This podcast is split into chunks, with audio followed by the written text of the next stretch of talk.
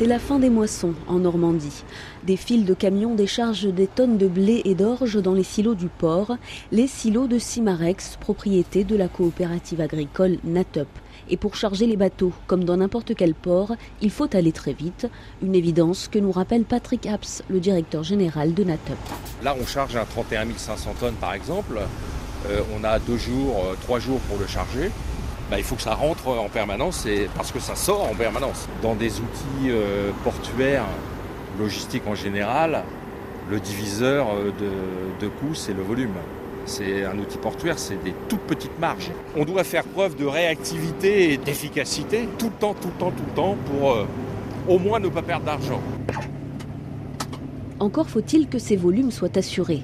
Et ils le sont plus que jamais grâce au vaste arrière-pays rouennais. Au volant de sa moissonneuse batteuse et sous un soleil radieux, Antoine de Clercq, agriculteur depuis 26 ans, parcourt les derniers mètres pour récolter le blé. La sécheresse s'est traduite cette année par des moissons très précoces. J'ai récolté de l'orge euh, le 6 juillet, ça m'est jamais arrivé. Et si tout va bien, je vais finir la moisson ce soir ou demain.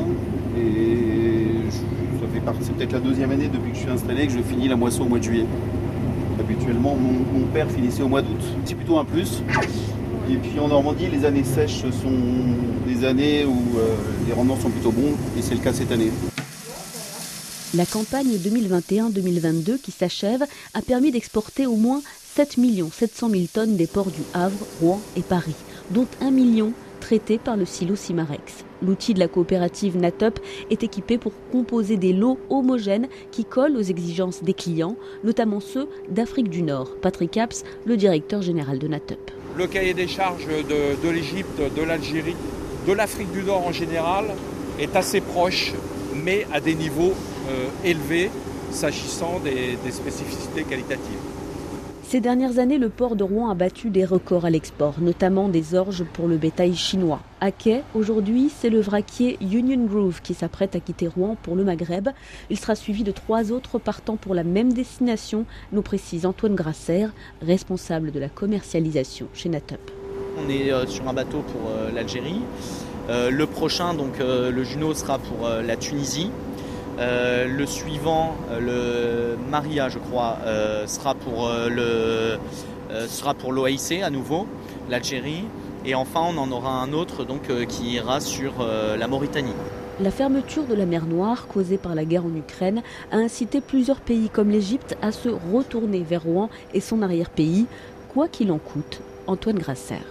Aujourd'hui, on a le sentiment qu'ils sont dans une une recherche de, sécurisation finalement de, l'aliment pour leur population.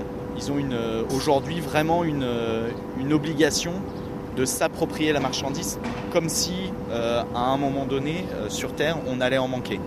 Ça aussi ça fait monter, euh, ça contribue à faire monter les prix.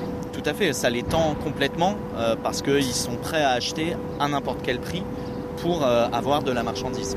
À la faveur de la guerre, la panique des pays importateurs fait gagner des parts de marché au port de Rouen. Mais au port comme au champ, on sait qu'aucune année ne ressemble à une autre.